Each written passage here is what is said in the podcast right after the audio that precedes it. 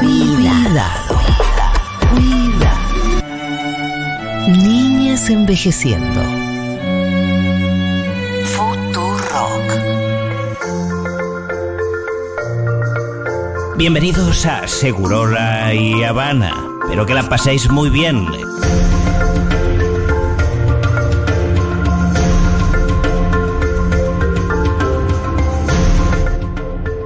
Miércoles 6 de abril y se celebra el Día Internacional de la Actividad Física, instituido por la Organización Mundial de la Salud para promover todos los movimientos que forman parte de la vida diaria, incluyendo el trabajo, la recreación, el ejercicio y las actividades deportivas. Mira, justo. Interesante. Pero puede ser que dentro de un ratito los mandemos a cagar también, ¿no? Ya van a ver, quédense escuchando. El gobierno acordó con las centrales sindicales y empresarias adelantar las paritarias y disponer una canasta de productos de primera necesidad de 60 elementos. Anda a encontrarlos en los supermercados. En la red fue pocos. tendencia. Perdón, pero viste, estoy muy pesimista. Estás pesimista, sí. En la red fue tendencia hashtag planes sociales por las declaraciones de Horacio Rodríguez Larreta sobre quitarle los planes sociales a quienes corten la calle y no cumplan con la ley. Una propuesta que aporta mucho a la situación que estamos Me encanta, así de sacarle los planes a las personas que dicen que con los planes no llegan a fin de mes. Y además está ese tema que, que venía planteando el Pitu de todo. Vamos corriendo el discurso a la derecha y todo, todo para allá. No, yo creo que directamente hay que matarlos eh, de un tiro para que no se mueran de hambre y, y sufran menos. Es una buena idea. Dios, pasaron 11 minutos de las 13 y se levanta el telón de Seguro y Habana. Bienvenidos al show.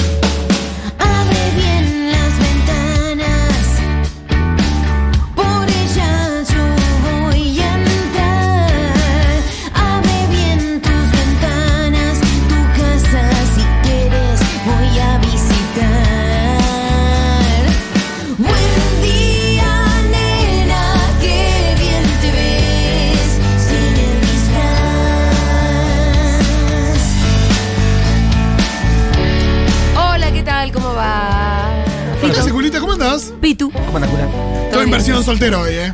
¿Por qué? Porque Ah, viene bueno. sin mano. Ah, bueno, Claro, sí. claro. Pero Soltero, tampoco estoy soltero, no es que estoy llegaste con la, jodiendo. la corbata de vincha. ¿Qué es esto, Nicole? No, pero es una forma de decir que ayer vine full Fue una más. Full daddy. patanándose. Eh, ¿Viste las historias que hice pegándole la pelota? Sí, no me robaste, me las quería.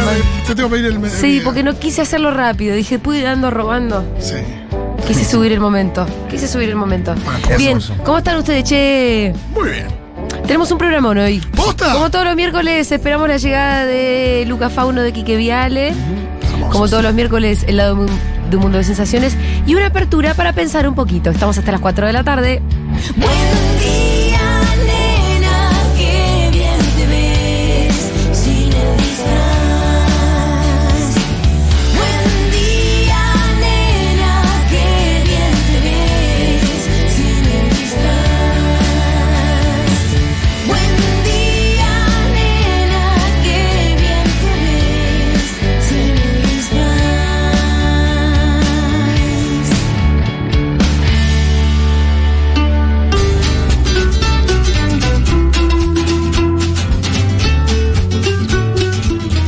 patria la nuestra, ¿eh? Eh, es hermosa igual. Es hermosa igual. Sí, pero- Es hermosa. A pesar de ¿Y sabes lo que tiene de lindo? patria, ¿Sabes es qué es lo más lindo que lo que a mí más orgullo me genera como argentina? No son las Islas Malvinas. ¿Qué Son nuestros movimientos sociales, organizaciones, sindicatos, la militancia en general, los centros de estudiantes, las agrupaciones políticas universitarias, las de barrio, las de base, la organización que tiene nuestro país es lo que a mí me genera eh, más orgullo que cualquier otra cosa. Hay gente que se junta eh, para. Organizarse sobre algo. Claro, y, y mejorar la calidad de vida de las personas, mirando al de al lado. Sí, sí, pensando en el otro. Sí, seguramente las organizaciones hacen de nuestra patria una patria mejor. A pesar Sin de lo que muchos dicen, o el último tiempo Sí. pareciera gran parte de la dirigencia política pensar. Sí. Quizás alguna tendrá sus vicios, vos Pitu lo sabés por ahí. Sí, claro. Eh, no sé, mejor que nosotros seguro. Seguro, porque quién no. Claro, claro, pero digo, en, todo, en cualquier, en Sí, cualquier lo que dinámica yo- y también. Lo que yo siento es que, que pasa lo mismo que con. Bueno, es una característica, ¿no? En los barrios populares son los menos los que están en el mundo de la delincuencia. Y muchas veces se pone el acento sobre eso para envolver a todo el resto que está en eso. Con las organizaciones pasa lo mismo. Hay algunas que hacen las cosas mal y sí. Pero hay un montón que hacen las cosas bien. Hay un montón de Claro, compañeros y compañeras que dejan tiempo de su vida, dejan a sus propios hijos para atender otras situaciones ajenas. Gente que no tiene resueltas sus propias situaciones. No es que es gente que pasa eh, una vida ostentosa. Es, son gente que no tiene a veces ni para resolver su propio problema y está preocupado por resolver el problema los demás. Hay como una un convencimiento en los sectores populares también de que la organización es la que te permite avanzar. No hay manera de avanzar en nada en los barrios populares si no es colectivamente. Exactamente. No, y lo demuestra la columna que estás haciendo también de la historia de- del movimiento villero y cómo eh, año a año, a partir de mayor organización, fueron consiguiendo eh, diferentes logros que de no existir la organización eran No, claro. imposibles de alcanzar. Sí. Hoy tenemos, de hecho, tercera parte, ¿no es cierto? Sí, de hoy del tenemos movimiento u- villero. una- un capítulo muy particular del ¿Sí? movimiento villero. Lindo, ¿Qué lindo capítulo. periodo de la historia? Y va a ser el periodo de la campaña presidencial del tío Cámpora. eh, Sí. con Solano Lima Ah. eh, y después viene eh, todo un proceso muy dinámico al principio y después bueno viene ah, vamos a tratar de llegar hasta el golpe militar del 24 de marzo del 76 Eh, excelente. Hablando de organización, hablando de eso, de juntarse y organizarse para defender los derechos de las otras personas. eh, hoy nos vamos a, nos proponemos y tenemos un par de invitadas también para hacerlo. Y como cada tanto lo hacemos, pensar un poco sobre la diversidad de nuestros cuerpos.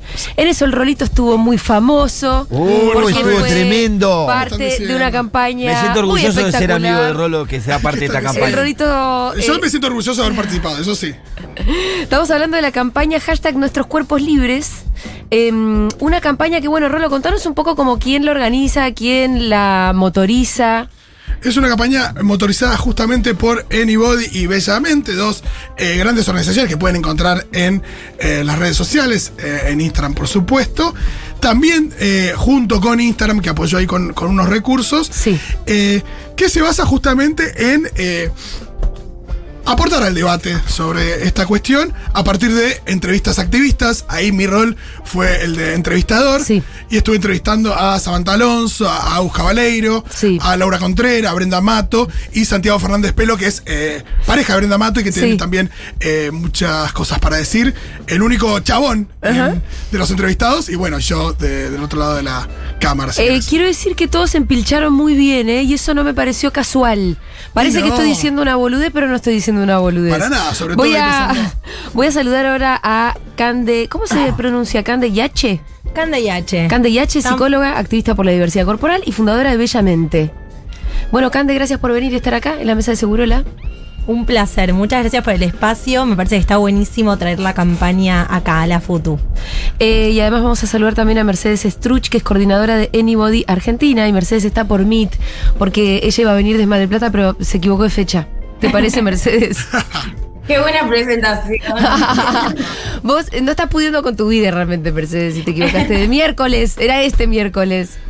No, quizás hubo una confusión. De no sacar los pasajes, pero porque dije, bueno, voy mañana y eso me salvó de no estar teniendo que resolverlo. Hola, ¿cómo están a todos? ¿Qué Estoy tal? ¿Qué tal, Mercedes? Eh, bueno, no, nada, decía esto. Una pena que no estés, pero igualmente estás. Y mucho para decir tenemos. Eh, Mechi, finalmente fuiste al Festi de Futu. Me acuerdo que tenías ganas, pero no me acuerdo si llegabas a ir o no con el cambio de fecha y demás. No, eh, el cambio de fecha nos, nos dejó en Oh. Mar del Plata. oh, Sí, sí, fue- bueno. fuiste de las perdedoras con el cambio de fecha. Durísimo. Te pedimos perdón, Mechi. no, por favor, se caía el mundo, ¿qué iba a hacer? No, sí, la verdad que al final se cayó. No, estuvo durante casi todo el sábado sin caerse y Sí, después sí se cayó, se cayó, definitivamente. Bueno, estábamos hablando de la campaña Nuestros Cuerpos Libres. Eh, ustedes, las dos, son activistas sobre la diversidad corporal desde hace tiempo. Me imagino que ahora fueron como convocadas. Pero mm, a partir, eh, te pregunto a vos, Cande, de. ¿De qué cosa, de qué voluntad, de qué mm, tal vez hecho concreto es que empezaste a tener esta militancia? Bueno, todo nace después del secundario. Sí. Eh, yo fui a un colegio donde había mucha presión social, estética, y eh, había la fiesta. Colegio privado. colegio privado, que al principio pensaba que era un caso aislado, pero después me empecé a dar cuenta que no pasaba solo en mi colegio, que eran pasaba en muchos colegios, que pasaba en muchas culturas, y bueno, un poco eh, ver cómo estas son problemáticas sistémicas, ¿no? Sociales, y que no tienen que ver con casos individuales. Pero bueno, yo fui a un colegio privado donde había mucha eh, presión social en cuanto a la estética, y eh, la fiesta de egresados era el Ay, qué momento... espanto, ¿no? No, no. heavy. Tipo, todas sin comer durante cinco meses para ir a esa puta fiesta en la que al final vas a terminar completamente en pedo, vomitando en un macetero. Cogiéndote al que, al que te dio bola y es realmente. horrible, situación pésima. La verdad, Sí. que sí. Creo que la fiesta de egresados visibiliza muchas problemáticas. Una de ellas es que las mujeres exponemos mucho nuestro cuerpo, mucho más que los varones. Estoy hablando en términos binarios porque pues en ese momento no se ha dado lugar a, a otras posibilidades, ¿no? Eh, pero las mujeres íbamos... Bueno, las mujeres además seguimos siendo una categoría política y cultural. Este, digo, siempre tratamos de romper con el binarismo, pero tampoco, bueno, ya no existe.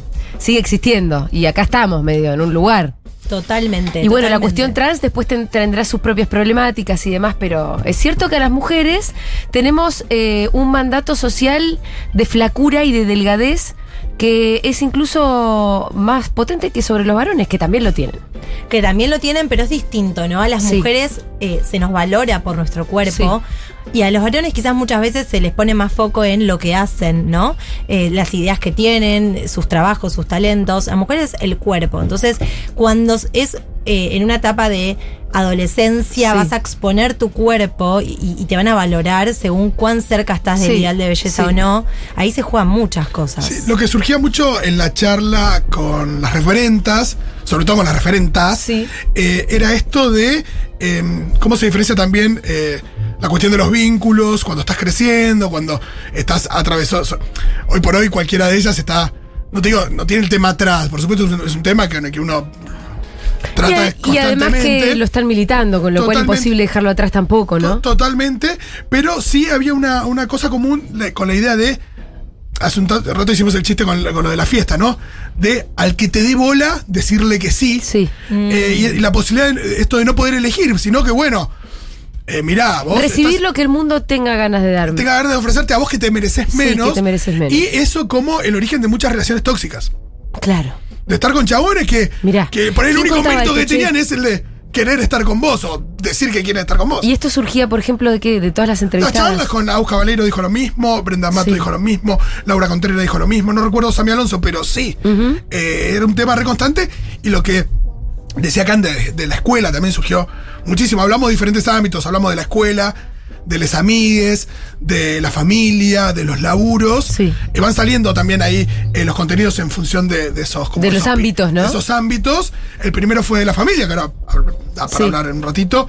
Pero sí lo que pasaba en el colegio es esto también de, de también de docentes sin recursos. Sí. Sobre todo en, en las juventudes de, de- de estas activistas. Eh, imagino que hoy algún recurso más habrá, pero eh, no sé cuánto hay ahí de, de ESI aplicadas. Lo charlamos siempre, ¿no? De, Sí. de ESI y de, y de contenidos que tengan que ver con esta cuestión. Yo creo que todavía la gordofobia o el gordodio, ahora podemos hacer un poco la, la distinción, que vi que estaba en la campaña y nosotros siempre lo discutimos acá, eh, sigue estando absolutamente vigente, con lo cual, ¿por qué vas a esperar que algún docente tenga demasiadas herramientas, no? Como, no sé. Eh, Mechi, todavía no, no hablaste, ¿cómo ves esto?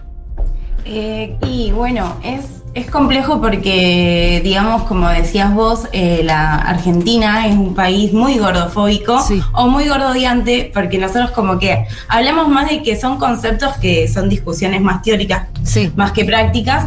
Y bueno, eh, la, la realidad es que el odio, el rechazo hacia la gordura es algo que en nuestro país pasa muchísimo, que está atravesada todos nuestros ámbitos y que esta campaña refleja esto que decía Fito, ¿no? Es como no solo es la escuela, no solo es el sistema de salud, también son nuestros vínculos. Sí. Eh, entonces, ser gordo hoy en Argentina nos pone, no- nos pone en un lugar de, de, de dentro de este mundo de jerarquización corporal en el que vivimos, bastante en los márgenes, por no decirte bastante afuera, y con muchos derechos y eh, no garantizados por, por el tipo de cuerpo que tenemos. Sí, y, y la posibilidad de una vida, bueno, con menos salarios, con menos recursos, con menos oportunidades, ¿no?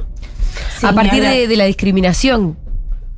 Eh, sí, por supuesto, a partir de la discriminación eh, y estigmatización que hay y esta idea que está asociada sobre que, bueno, que ser gordo es ser vago, eh, es no tener capacidad de, de productiva, es no es ser lindo y esta famosa en los trabajos, ¿no? Que te piden buena presencia y claramente ser, gor- ser gordo no lo es. Sí. Eh, y, a- y así, ¿no? Como, como en todos los ámbitos nos van, nos, nos van seg- segregando y dejando en, lo- en los márgenes. Eh, me interesa volver un poco a esa fiesta de egresados, Cande, porque no, no terminamos de desarrollarla. ¿Qué pasó ahí? Carrie.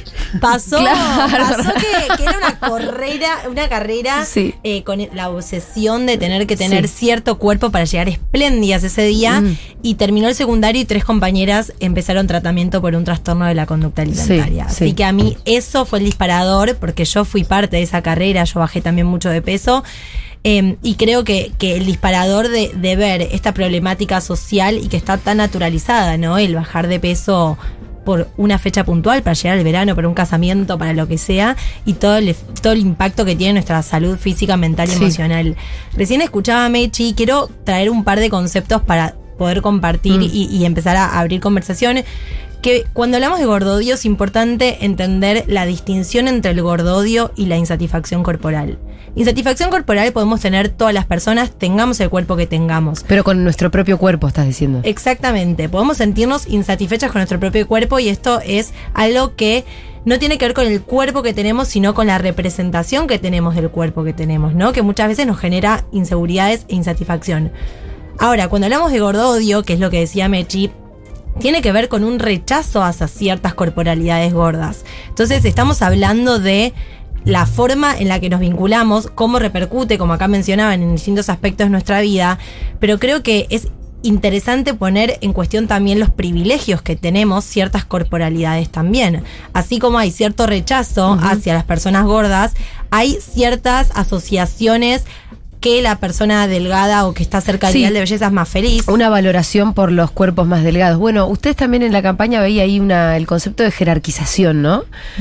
De los cuerpos también. Totalmente. Sí, y pensar que, que una persona eh, más delgada es una persona más ordenada, más prolija, más sacrificada, más eh, trabajadora, eh, más limpia, más eh, atlética, más habilidosa, en contraste de todos los adjetivos descalificativos que le caen a las personas gordas torpe, sucio, vago, sin voluntad, muchísimas cosas que por supuesto son ridículas, ni hablar de la cuestión de, de la salud, ¿no? De eh, un médico que sin ningún tipo de... o un, médicos hasta que no tienen nada que ver con, con, por ahí con, con la disciplina, que eh, te miran y te mandan a adelgazar antes de hacerte cualquier estudio, eh, diciendo, no, tenés que bajar unos kilos, y parece una ginecóloga tiene nada que que no ver. se hizo ningún estudio.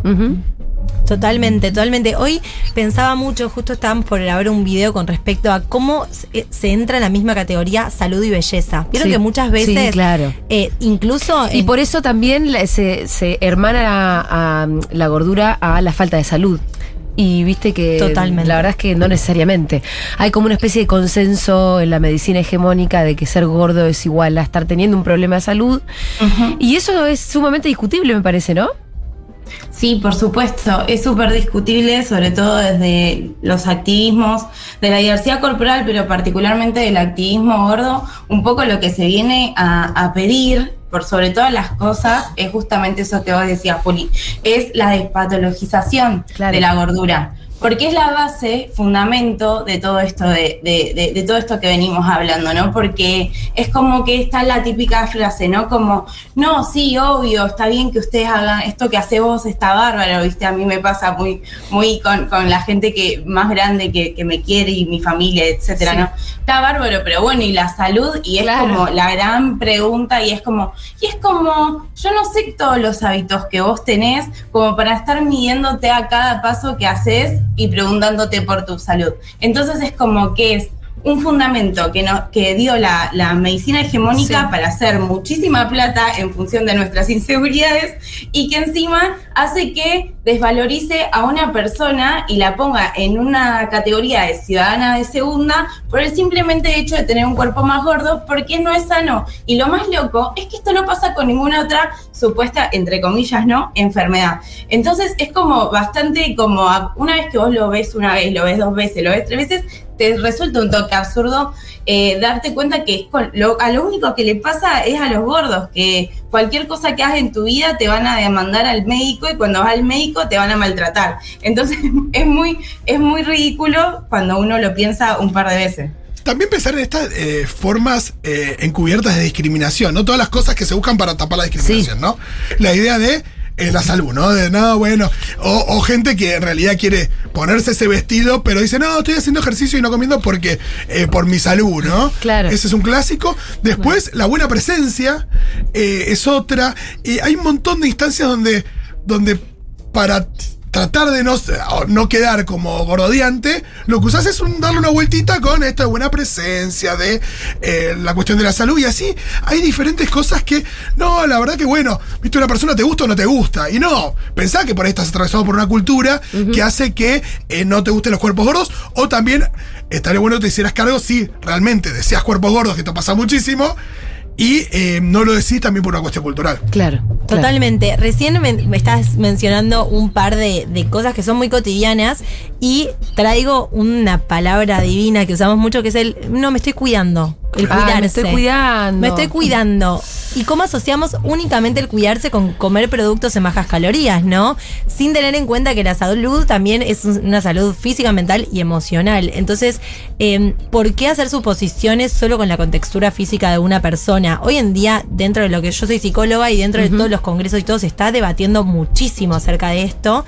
Hay muchos estudios que muestran que cuando... eh, se discrimina a una persona o se hace suposiciones eh, a una persona con cuerpo gordo, en vez de que esa persona empieza a adquirir un hábito saludable, un hábito positivo, al contrario, le puede generar estrés, ansiedad, incluso puede desarrollar un trastorno alimentario. Y acá es importante el tema del rol de la familia, y es el primer tema que se trató en Sí. el, el primero de los videos que, que salió, ya está por salir.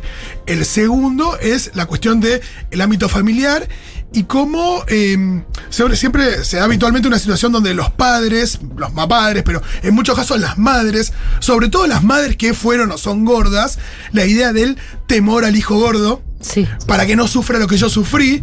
Y de nuevo, perpetuando la idea de que si es gordo tiene que, va a sufrir. Digo, eh, y no tratando de cambiar de. Esto también pasa mucho con, eh, no sé, la generación de nuestros padres que pensando en un chico gay dicen, ay, no, porque si es gay, por ahí tratando de aceptar, entre comillas, eso, pero diciendo, no, eh, prefiero que Es no que sea gay para que no sufra. sufra, ¿no? Y bueno, va a sufrir por la forma que vos tenés de pensar. Sí, totalmente. Hay, hay que cambiar el mundo mejor para que no sufra, no cambiarlo a él. Totalmente. Y eh, esto de eh, Laura Contrera habló también de, de la distinción por ahí que se hace entre diferentes hijos. El hijo flaco, al que sí se le da una chocolatada. eh, el hijo, la hija gorda, a la que no se le da una, chocolatada para que se cuide. Eh, Y eh, esto, ¿no? La idea de un niño dándose cuenta que, su- que sus padres hacen una distinción, le dan a su hermano como premio algo que para él no hay, como si fuera un castigo por algo mal que está haciendo o por algo mal que tiene o que trae. Oh, claro, eso. Y a mí, nada, algo que Laura Contreras nos hizo llorar mucho en las entrevistas, eh, cuando se refirió a la idea de, es muy fuerte crecer convencido de que hay algo mal con vos, de que claro. vos tenés algo que está mal. Eh, que eso le pasa a, digo, a, Sí. a las diversidades en general y le pasa a las personas gordas. eh, y, y por ahí es un trabajo de toda la vida. Que uno, por, eh, por lo pronto yo, no sé, imagino que mucha gente más, pero eh, yo, lo, puedo- yo puedo dar cuenta de eso, que toda la vida por ahí el trabajo hasta el final es de darte cuenta de que no hay nada mal con vos. Tal cual. Eh, porque te lo hicieron creer desde que eras muy chiquita. Sí, incluso tu propia mamá. Sí. Y eso es muy heavy también. Sí. Por eso a mí lo de esto, lo de eh, del ámbito familiar, lo que decía Gus Cabaleiro era, vos te puedes cambiar de colegio, te puedes cambiar de grupo de amigas, puedes cortarle a tu novio. No puedes cambiar ni la pasión ni la familia. La familia no la puedes Franchella. cambiar, la familia y la pasión no la puedes cambiar. Y las familias siempre además piensan que, eh, que porque te quieren tanto pueden opinar y muchas veces son opiniones que terminan siendo mucho más dañinas que cualquier otra cosa. El otro día cuando puse una cajita de preguntas en Instagram eh, sobre esto de qué comentarios hicieron sobre tu cuerpo y demás, Muchas respuestas, ¿no? Muchas respuestas y mucha gente diciendo a mí me llevan al nutricionista y el récord que recibí, pero si hay alguien escuchando nos puede dar un récord, A los tres. nutricionista a los cuatro años. Ay, pobrecito. Nutricionista a los cuatro años, dice, fui al nutricionista antes que a la escuela. Sí, sí, sí, sí, sí, sí. No, claro, claro. Yo fui a los eso, bueno, seis, culpa de la, mira, ¿Vos los fuiste a los seis. seis? Wow. Sí, y ahí no paré hasta los eh, que hace ve- 20, hasta los 20, o sea, eh, toda mi vida en nutricionista en nutricionista, así que Pero además, eh, eh, chicas, eh, corríjanme, yo insisto mucho con una idea que la gente por lo general me queda mirando. Uno un poco viene con el cuerpo con el que vino. O sea, tal cual. podés, me imagino vos, Mechi, que decís que fuiste al nutricionista desde los seis años. Eh, yo no sé si ahora sos o no sos una persona gorda porque no te estoy Sí, soy viendo. gorda. Entonces el nutricionista, ¿qué, qué hiciste con el nutricionista? Lo que te quiero decir No, es... sufrir. No, pero nada más que sufrir y no porque vos no hayas hecho la tarea. Ahora vos me lo vas a contar porque imagino que esto le sirve a la gente también del otro lado. Por ahí seguiste las dietas. A rajatabla, por ahí comiste zanahoria durante un mes, por ahí bajaste. Pero la gente que más bajó de peso en su vida es la gente gorda. Sí, Sí, tal sin duda. Y las que más sabemos de nutrición también. Entonces, ¿por qué seguís siendo una persona gorda? Te lo pregunto. ¿Cómo? ¿Por qué seguís siendo una persona gorda? Eh, soy una persona gorda porque es mi cuerpo así, pero el tema es que me Sí. convencieron desde chiquita a que supuestamente eh, el cuerpo grande eh, que yo tenía no estaba bien para una nena de mi edad. Y es lo que le dijeron a mi mamá también, o sea, si bien obvio que yo tuve mis, mis, mis charlas y- con mi familia y demás, también a las conclusiones que llevo siendo un poco más grande es, a mi mamá me llevaba al médico y el médico la retaba a ella. Entonces también te hace sentir mal padre tener hijos gordos en una sociedad en donde la gordura es el peor destino. Sí. Eh, entonces es, es, es como lo que, lo que vos decías al principio, tenemos que cambiar la sociedad, no a los chicos, no a los padres en ese, en ese sentido, no es que es una categorización de si vos sos una persona que hace bien las cosas o hace mal, pero bueno, yo tuve que criarme con siempre tener eh, desde muy chiquita esta idea de que tenía una responsabilidad y era modificar mi cuerpo. Y contra eso, o sea, lo pienso y, y- y en retrospectiva, y la verdad es que es un poco una tortura, o sea, yo de verdad que lo es, Sí. mínimo psicológica, porque... ¿Cómo no? Pero, pero claro. Ahora, ah, em, ahora se- me seguís contando. No, También idea, quiero, yo quiero involucrar a todo el mundo en esto, porque lo decíamos siempre con Gaby. Obviamente las personas gordas sufren discriminación, sufren, bueno, todas estas cosas específicas de las que estamos hablando. Las personas que no somos gordas, tenemos un complejo que es estructural también. Totalmente. Siempre tenés unos kilos de más. Sí, sí, sí. Y sí, Bueno, está bueno preguntarse ahí a quién le conviene que se sigan Sí. sosteniendo esto de que siempre hay un problema con el cuerpo, esta- esto de que hay algo que tenemos que arreglar, ¿no? Entonces. ¿a quién le conviene? Pensar un poco qué hay atrás. Ahí entra el capitalismo, ¿no? Porque al final estamos todos sometidos. Algunos con, por supuesto, mayores gra- grados de, de discriminación y de rechazo y de, eh, problemas que tienen que ver con, no poder conseguir ropa o no poder eh, subirse al transporte público y cuestiones como mucho más heavies. eh, y personas que sufren de, de crímenes y de agresiones. eh, y personas que están atravesados por esta cultura y que, de nuevo, también sometidos y ordenados y disciplinados eh, para que su cuerpo sea de una manera sola. Y volviendo a lo que vos decías, Julita, esto de, del sacrificio y la tortura, lo que hablaban también con Mechi, la idea de que vos tenés que hacer algo porque si no, nadie te va a querer, nadie va a elegir estar con vos, vas a morirte solo, te vas a morir joven, un montón de cosas que son muy heavy, como eh, esta zanahoria para vos estar mejor. ¿Y qué pasa si no lo conseguís? ¿Qué Es pasa que si no lo por eso te digo- ¿Te vas a morir solo? ¿Eso es realmente así? Bueno, alerta de spoiler, a mí no, me pasó. Además, eh, pero además esto, eh, me parece importante de verdad aceptar el cuerpo que uno tiene, porque realmente es difícil de modificar. Es, no, es, no es una pavada, es re difícil. Es un sufrimiento durante años y años, una carrera en contra de alguien a quien posiblemente no le vayas a ganar. Y si le ganás por ahí es porque caíste en un trastorno alimenticio que en realidad te está haciendo de goma, ¿no? Absolutamente. Algo que le quiero preguntar a, a Mechi, a Cande también, eh, es respecto de, de referentes, porque también surgió en las entrevistas, cuando Sí. hablamos, me acuerdo a Agus Cabaleiro hablando de, eh, de Barbie Ferreira, por ejemplo, hablando de Lizo, me acuerdo de eh, a, em, Laura Contreras hablando de Beth Dito, la cantante de Gossip. Sí. De Sí. cuando a vos te dicen toda la vida que no, mira, vos eso con este cuerpo no lo puedes usar, por ejemplo, el caso de Aus Caballero, ¿no? Sí. Y dejando de, No de- uses mini que. dejando de usar un montón de pilcha que a Sí. ella le gustaba por el cuerpo que tenía, ¿no? Y de repente vio a difer- diferentes referentes que dice, ah, no, bueno, esto sí, lo podés usar con ese cuerpo y te queda bien. Y eso eh, produce un clic. eh, y ahí entra la cuestión, si querés, más de que la campaña también tiene fuerte de eh, hacia dónde hay que ir y tiene que ver con establecer eh, redes, eh, buscar referentes, conocer gente que está la misma que vos para eh, nada, compartir experiencias, sentirte que no estás solo y encontrarle la vuelta, ¿no?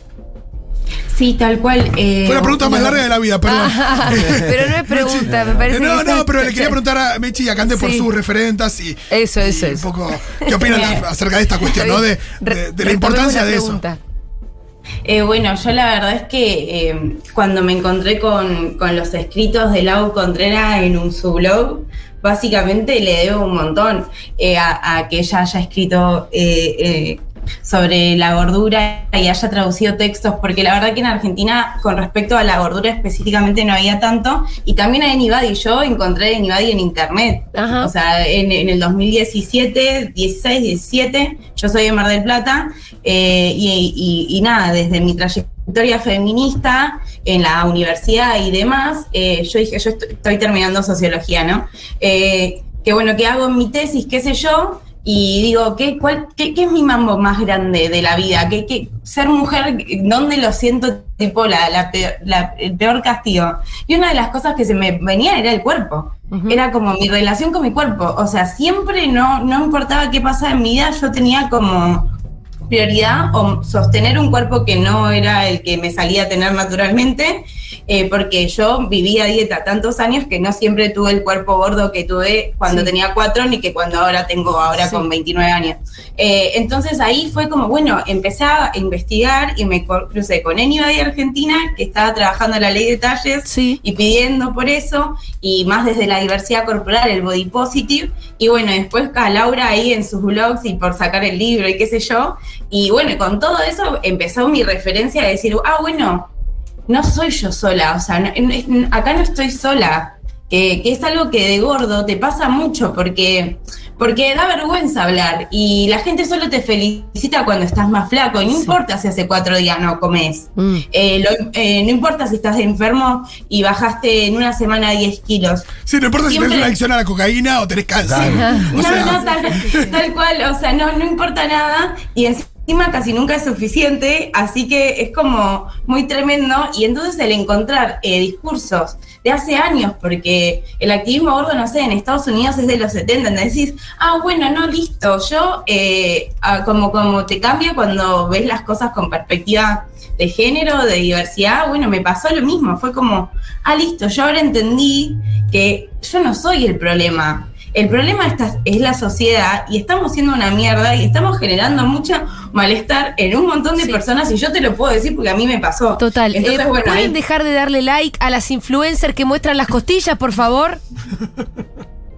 Porque si no nos hacemos cargo de eso, entonces todo el otro es verso, ¿eh? Lo digo, insisto siempre.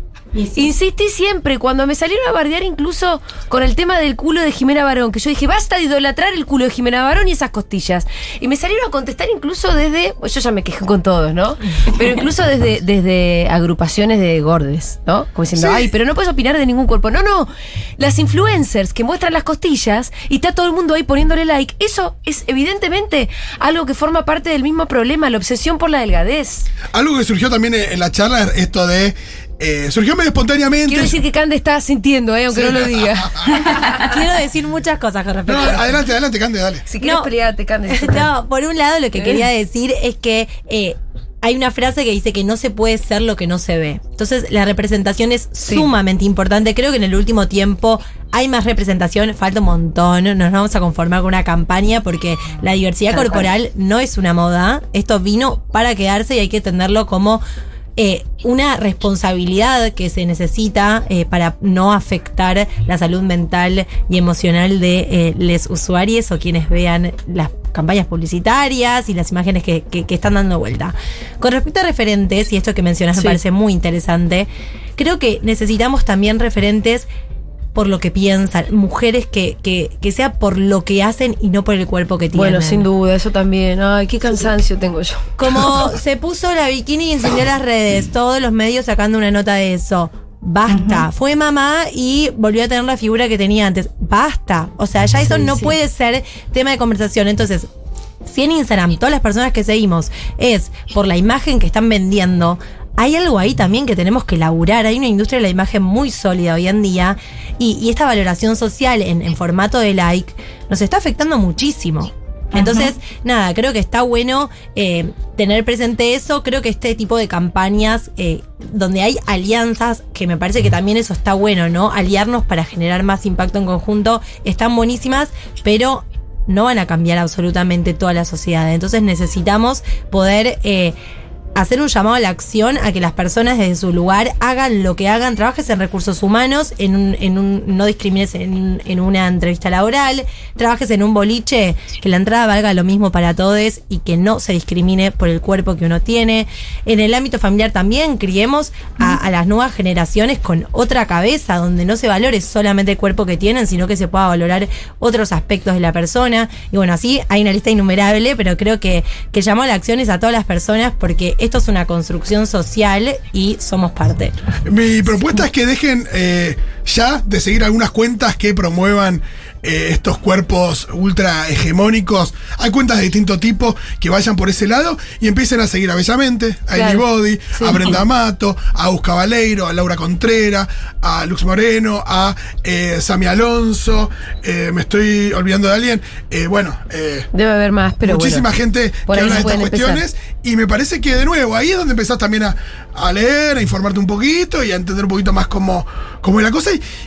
y, y, eh, qué es lo que a veces hacemos que no nos damos cuenta. Felicitamos a una persona que bajó de peso. Eh, no está bueno felicitar a una persona que bajó de peso, por más que estés casi convencido de que esa persona está contenta de haber bajado de peso. Sí, sí, y que, es- y que haya formado parte de incluso toda una lucha y un esfuerzo y demás. No, y el qué bien que estás es, que- es un qué mal que estabas. Exacto, También. exacto. Eh, a Pam el otro día me contó que también, ahora, bueno, ya pasaron dos años de que nació Manu, por perio, es re jodido Sí. para las mujeres, ni hablar cuando ves en la tapa de todas las revistas a Que Pampita está. que Pampita, que China, Suárez, que son alienígenas, que no son personas normales, digo, No. eh, felicitaciones a ellas, pero que eh, están en un... No, no, hay que saber que a esas personas las, las acompaña una genética favorable y que además como viven de eso, tienen 10 horas por día para dedicarle a ese cuerpo. Bueno, nosotros no. Por eso, eh, que hace- te hace- eso te hace sentir muy, muy mal. Y esto de, ay, qué bien que estás. Entonces, ¿qué me estás diciendo que, que antes que no estaba bien, no? Mm. Eh, eh, es, es muy claro eso. Eh, ni hablar de eh, que decir que una persona es linda de cara, hay un montón de frases. Oh, sí. el, el qué linda de cara que sos. Ay, tremendo. es, es como decir, el resto tirarlo a la basura. O sea, sí, sí, Eh, sí, Fito, hay un término que se usa para investigar que es Fat Talk, que Sí. reúne a todo este tipo de frases donde Sí. se opinan de otros cuerpos y hay ta- también incluso criticar nuestros propios cuerpos, que es re común hablar mal de nuestros cuerpos. Está comprobado que mientras más escuchamos y repetimos esas frases, mayor insatisfacción corporal sentimos. Así que eh, está comprobado que hablar y seguir fomentando que en un cumpleaños, en una cena familiar, se esté opinando de otros cuerpos o quejándose del propio cuerpo, genera incluso más insatisfacción en las personas. Y, y ahí surgía en las charlas eh, el tema del grupo de amigues, ¿no? Eh, Tremendo. una, la, la- la gorda del grupo que tiene que escuchar a las otras flacas quejarse de sus propios cuerpos, como diciendo, entonces, ¿qué, entonces, ¿qué tengo que hacer yo? Claro, sí. Digo, si vos, si vos decís, ay, qué horror, eh, estoy con 3 kilos de más, ¿qué pasa con conmigo? Que me tengo que tirar a. a- Claro. a- que tengo río? 10 kilos más que vos, Claro. o 20. Y con los memes del antes y después de la cuarentena y ver el, y quizás te sentís representada con el después, ¿no? Totalmente. Hay mucha gente inteligente, intelectual, pensante, que en Twitter tuitea que yo no lo puedo creer. Tipo, ay, no, estoy más gorda. Es Y increíble sí. cómo atraviesa todo el mundo. Pero es, y uno dice, Fa, todavía no te llegó a este mail. Es un mail que no le llegó a un montón de gente todavía, No, chicas. a un montón. Así que a importante lo que personas que, se replantean un montón. Ay, perdón. No, no, no. Eh, eh, a un montón de gente que, es- que son referentes en temáticas de derechos humanos, que son representantes políticos y un montón de cosas. Eh, todavía la gordofobia es como algo que parece algo tan de lo privado que hay que sacarlo a lo público un poco, ¿no? Como ha pasado con tantas otras cuestiones desde los feminismos. Creo que, que con la gordura hay que hacer lo mismo, hay que sacarla del closet para que sea un Sí. tema del que se hable y del que se cuestione. Sí. Sí, Y me parece que también es clave esto que decía Julia, ¿no? De, de no sé si alcanza con hablar de todos estos temas y no hablar de la obsesión por la delgadez. Exacto. Totalmente. Creo que hay algo interesante. Las redes nos ayudaron mucho a crear comunidad y poder difundir este tipo de mensajes, pero creo que también se está hoy en día transmitiendo muchos mensajes vacíos, como no opines sobre otros cuerpos. Si vos te criaste en una cultura donde leíste en todas las revistas, Sí. escuchaste en todas las conversaciones familiares y todo, y, y naciste con, con programa de televisión donde todo el contenido es criticar lo que usó tal, tal Y opinar sobre otros en- cuerpos. op- y sobre la ropa, ¿no? Sí. Eh, en los Grammys, ponele. Es imposible que de un día para el otro digas, ah, listo, ya está, no se opina más. Ah, no somos máquinas, no es un botón. Entonces creo que también eh, todo el laburo que se está haciendo en redes es impresionante, pero tenemos que pasar un poco a la acción más rápido. Eh, y, y no quedarnos con, con ese activismo de sillón de postear solamente, es postear, pero también poder ejerci- ejercitar y llevarlo a la práctica, que es el trabajo más difícil, ¿no? Eh, tenemos 250 mil millones de mensajes. Sigan mandando, podemos leer en un ratito. No, obvio, pero quiero leer algunos para que las chicas también estén. Fan de Mechi, dice Ámbar. Eh, qué lindo escucharla en Segurola. Ámbar, que es la muralista que hizo el mural Sí. de. Sí, exactamente. Así que le mandamos un beso especialísimo. más? Me tuve que distanciar de un grupo de amigas porque las charlas durante la pandemia eran siempre el tema cuán gordas estaban. Eh, ¿Qué más? Hola chiquis. En Rosario hay una chica influencer de moda que es muy interesante y también abre al debate sobre los cuerpos. Hoy justo hizo una publicación sobre moda Milipilis. Se llama Sí, la Carmen. curva de- eh, Carmen de Viva la Moda. Eso, Viva la. Moda Blog. Siguiéndola. Muy grosa, muy grosa y también aprovecho para recomendar la curva de la moda que también está muy buena. Bueno. Sí, está bueno. Flacas Son- diciendo que están gordas y es horrible estarlo. Y yo teniendo 20 kilos más que ellas, los detesto. Esto que estábamos diciendo. Preguntan dónde pueden ver los videos de los que hablamos en eh, las cuentas de Bellamente. Acá Sí. tenemos a su fundadora. Sí. Eh, estaría bueno que nos cuentes un poquito acerca de, de cómo fue fundar Bellamente. Y también en, en, en Anybody.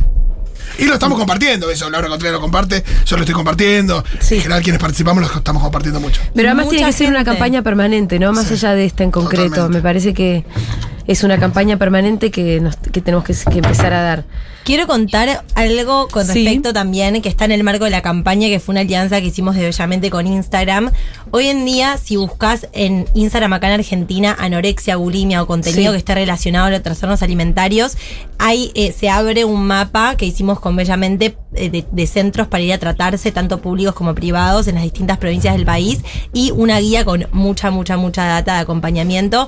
Nada, creo que está re bueno estas alianzas que se están generando porque poder ayudar a las personas en un momento tan particular como Sí. el buscar, no sé, contenido. Me parece además interesante por parte de Instagram querer eh, revertir, desandar, pelear un poco por algo que se genera también en el propio ámbito de Instagram. Sí, De porque al mismo tiempo el algoritmo te puede empezar a tirar por meterte en otros temas, Sí. eh, dietas. Con lo cual ahí de- de- dale que la publicación no te gusta, que no querés ver esas cosas. No, y además el algoritmo, en realidad el algoritmo universal, quiero decir, eh, la hegemonía de, de la delgadez y la obsesión por la eh, delgadez, que es bastante universal o por lo menos occidental, no es culpa de Instagram, existe mucho antes que Instagram, con mucha más, más exacerbado de los 60, me parece incluso, porque vos mirás el cuerpo de Marilyn Monroe y hoy sería gorda, la verdad, más exacerbado de la década del 60 en adelante, o sea, no...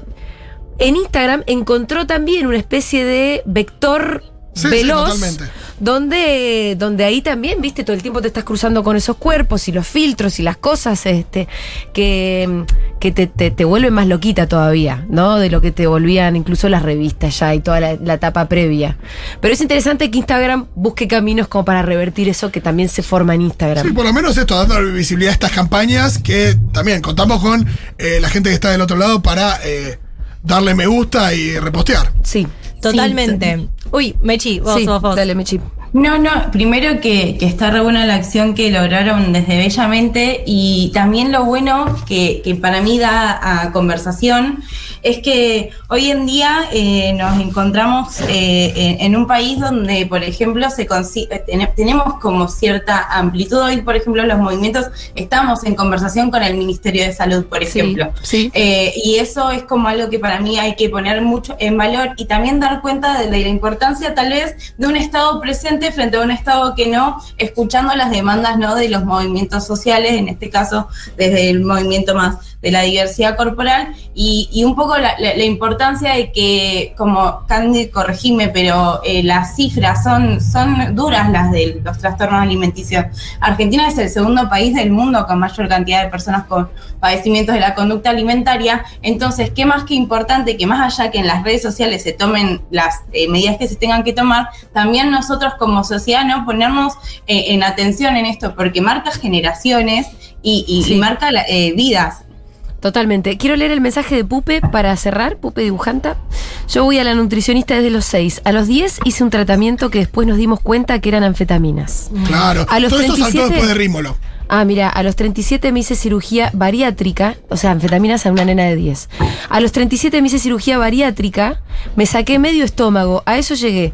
Con la pandemia aumenté y el peor terror es siempre aumentar. Recién hace unos meses me miró al espejo, me quiero más, me animo a que se me note la panza. Y esto es gracias a esta gente increíble que me hizo entender que mi cuerpo está bien. Gracias, los escucho y me emociono. Bueno, me parece un cierre perfecto para este bloque con Mechi Struch de Anybody Argentina. Este y con Cande, ahora eh, tu apellido era Yache. Así es. Psicóloga activista por la diversidad corporal y fundadora de Bellamente, síganlas en Instagram. Y bueno, este, hay un montón de mensajes, así que vamos a seguir leyendo dentro de un rato. Gracias a las dos chicas. Gracias a Muchas gracias.